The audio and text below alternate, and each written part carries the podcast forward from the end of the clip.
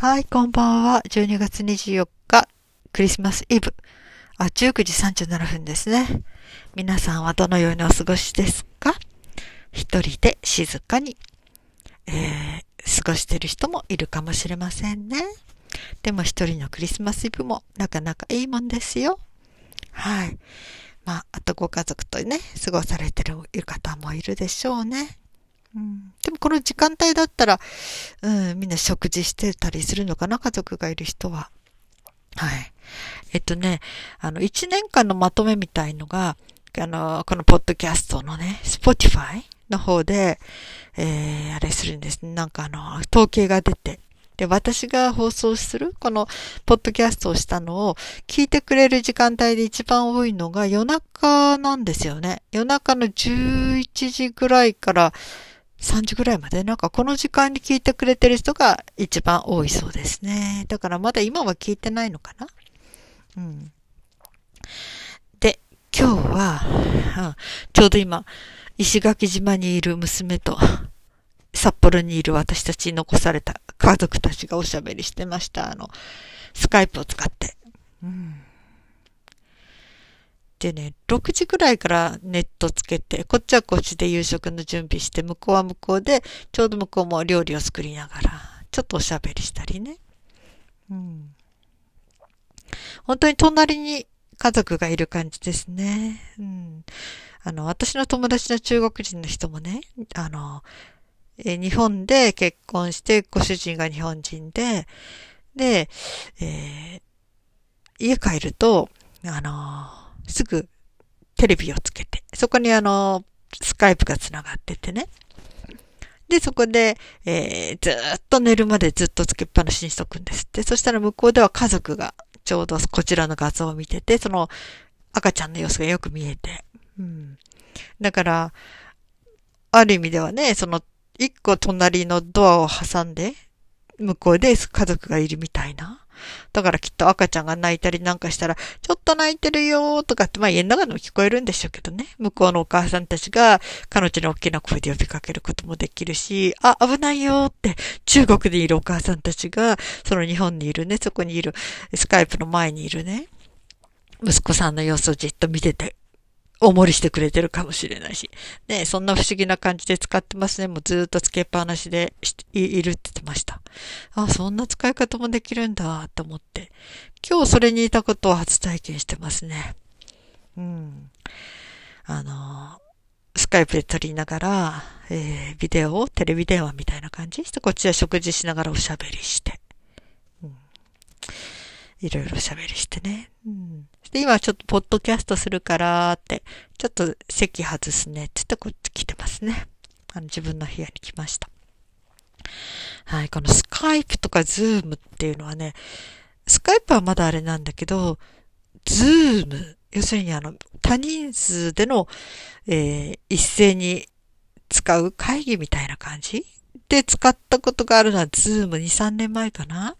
うん、ちょうどグループがあって、なんかその、そこのグループで、こうみんなでセミナーっていうのかな？うん。が、だいたい10人ぐらいの人たちの顔が全部映るんですね。で、それぞれにね。うん。そして、えー、そこでいろいろと、一斉に。ただその時本当私、ズームがね、なかなか難しくて入れなかったんですよ。なんか上手にね、接触が良くなかったのかな。そして私が知ってる限り、ズームは、あの、お金を払ってない無料の場合は20分ごとに切れて、そしてもう一回使いな、あの、接続し直さなきゃならないっていうめんどくささがありましたね。これは先生がやるときは違うんだけど、私たちも、えー、だいたい3、4人グループごとにその中で分かれてて、そして、ズームで、あのー、なんかちょっといろいろなことをね、するっていうのが、えー、月に2回ぐらいあったかな。その時に、あの、それぞれが、えー、ズームでやるんだけど、やっぱりそこでお金払ってた人はいないんですよね、みんな。あの、先生とは違ってね。うん。だからそこでね、20分ごとに切って、切れてはまたやり直してっていう、ちょっとそれが不便だなと思いましたね。うん、もう3、4年 ?5 年ぐらい前かな。だから今は変わったかもしれないけどね。うん。そういうのもあって、私スカイプの方が使いやすくて、スカイプは使い慣れてるから、うん、もう割とスカイプは海外の人とよくやってましたね。うん、だからね、もうズームやろうって言われると、いや、スカイプじゃダメかいって聞いて、今日娘にズームって言われたんだけど、いや、スカイプの方がいいけどダメかなって言ったら、スカイプでもいいよってことで、スカイプで。うん。あれでしましたね。うん。まあそんなんでね。まあこういうテレビ電話みたいなね。きっとコロナになったらいろいろといろんな使われ方してるんでしょうね。うん。なんかね、バーのママさんが、えー、スカイプで、じゃない、ズーム？そのインターネット上でね、テレビ画面の向こうで一緒にお酒をこう飲みながら、うん、それぞれの相手をしているとかね。そういうこともあるっていうのを聞いたし。それからこの間面白いなと思ったのは、なんかみんなである、お食事会みたい。それで食べるものはみんな一緒なんですよね。仕出しっていうかなんか、そこ全部食べ物が配達されて、してそのみんなで同じものを食べながら、あ、これ美味しいねとか、これ好きだとかね。そういうことを、えー、テレビ電話みたいな。それで話し合うとか、おしゃべりし合うとか。ね、それは面白いですよね。みんなで同じものを食べながら話題も共通になるしね。うん、あ、それも面白いことだなーって思って聞いてましたね。うん、だからね、ある人とはね、こういうふうにあの、ビデオ越し？ビデオっていうの？テレビ電話、テレビ電話って今言わないのかね？うん、そういう、うん、もの。でやり取りするっていう、なんかそういう家族もできるんじゃないの？って、うん、本当に、えー、最初から最後まで一度も会わない夫婦とかね。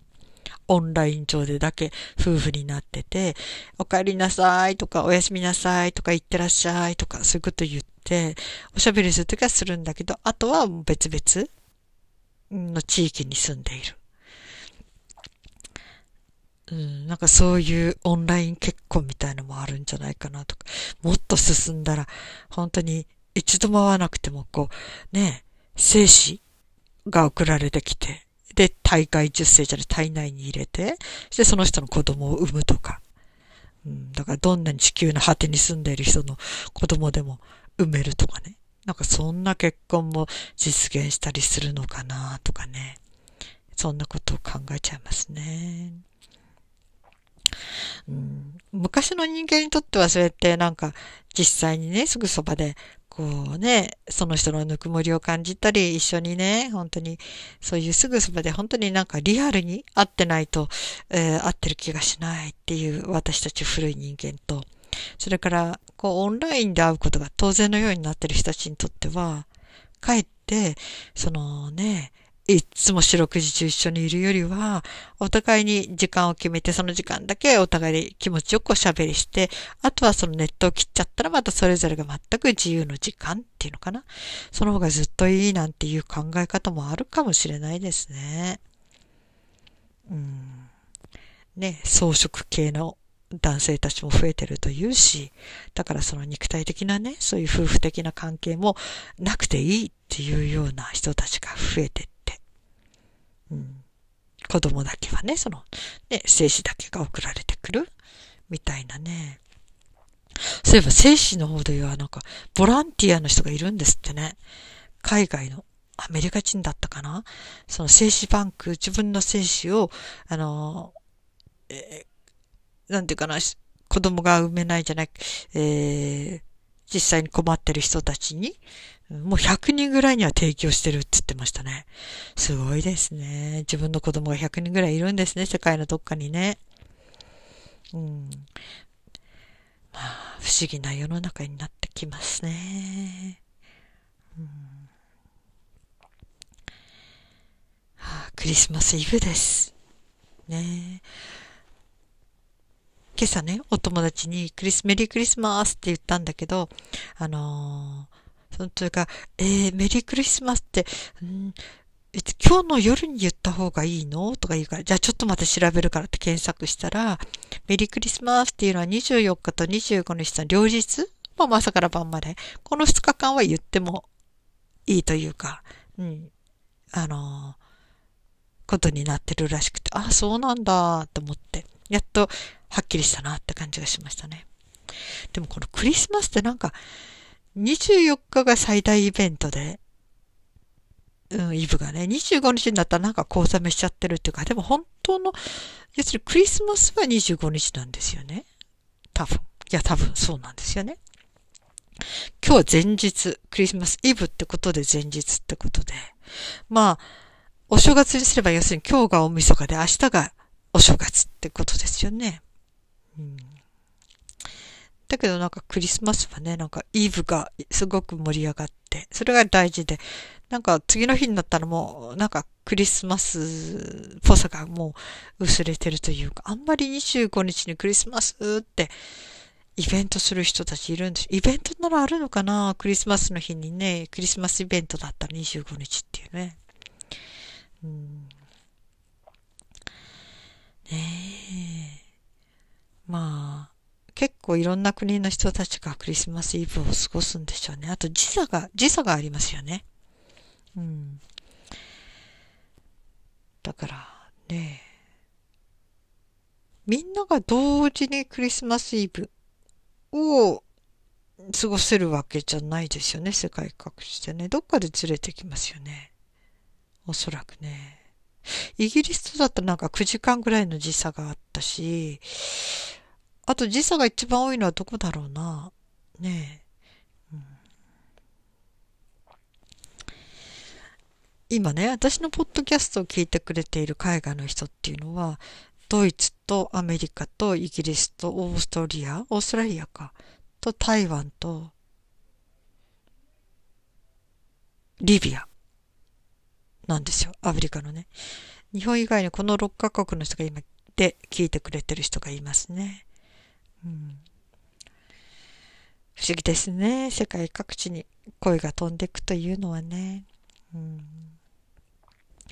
まあね、ポッドキャスト前の1年間やってた時はね、あの時は22カ国、4カ国ぐらいで、聞いてくれてましたね。そして結構ね、例えば台湾だったら台湾の10個ぐらいの州の人たち、10, 10箇所とか、ドイツも3、4箇所アメリカも州が6 6つぐらいの州、なんかそういうふうにね、なんかいろんな地域にいる、多分ね、日本人の方じゃないかなと思うんですけどね、懐かしくて日本の放送を聞いてくれてるのかなとか思いながらね。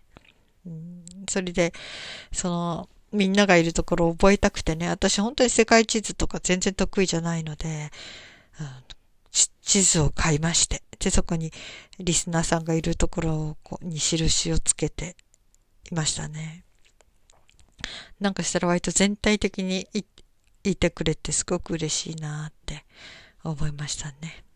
うん、でも一旦ね、ポッドキャストをみんなに予告しないで離れちゃって、あの、アカウント別なものにしちゃってね。うん。そしたら、なかなか前の感じには戻れないって気がしてるけど、でも、今も本当ありがたいですね。そうやって聞いてくれてる人たちがいるってことはね。うん。あとね、日本ではね、一番今聞いてくれてるっていうかね、人がね、福島県の方、次が福岡の方、次が愛知の方ですね。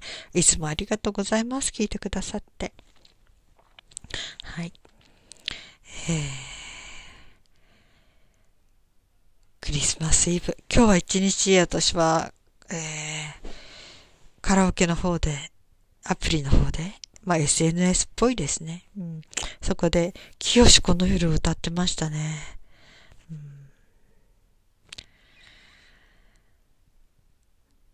ねなんか、清この夜って私、やっぱりちっちゃい時から歌ったからな、馴染んじゃったんでしょうね。私、カラオケの方で最高得点ってね、20、いや、97点台までだったんですよ、今までのね。もう1年、2年になりますかね。うん。でもね、清子の夜をね、歌ったら、98点、何ぼって、何ぼになったかな？っていけて、はすごいびっくりしちゃいました。嬉しかった。うん。私の過去最高得点かなって感じでね。やっぱり馴染んでるんでしょうね。50年いや、清子の夜を初めて聞いたのがうーん、6歳だとして、ね62から6引いたら46年。そっか、それぐらい聞いてればね、うまく歌えるようになるかもしれないですね。本当に歌って不思議なことにね、あとあの、えちっちゃい時によく聞いた歌。うん。これはね、割と無理しなくても、えー、割と得点上がるんですね。まあ、もう一つありがたいのは多分、ちゃんとした音程で歌ってくれたんでしょうね。父がね。うん。それで父が正しい音程で歌ってくれたのが体に染み込んでるので、それが耳に残って歌えるんでしょうね。うん。だからあれ注意されたんでしょうね。私ちっちゃい時にね、よくふざけて子供たちにね、わざと音程外していろいろ歌ったんですよ。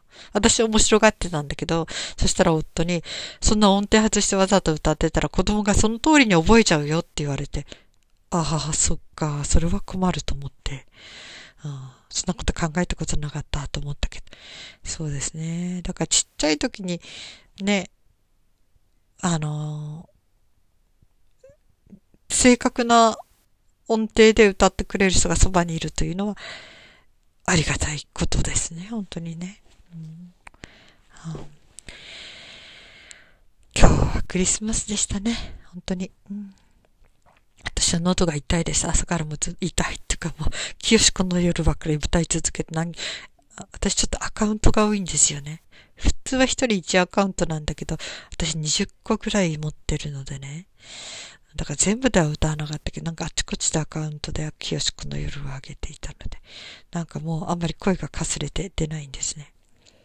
うん、でもなんか、ちょっとクリスチャンの意地にかけて、これだけは歌いたいみたいな感じでしたね。はい。えー、今日はイエス・キリストという人がお生まれになった日です。それをクリスマスと言います。はい。まあ、とてもおめでたい日なのですよ。うん、はい。皆さん、素敵なイブをお過ごしくださいね。はい。今日も生きていてくださってありがとうございます。それではまた明日。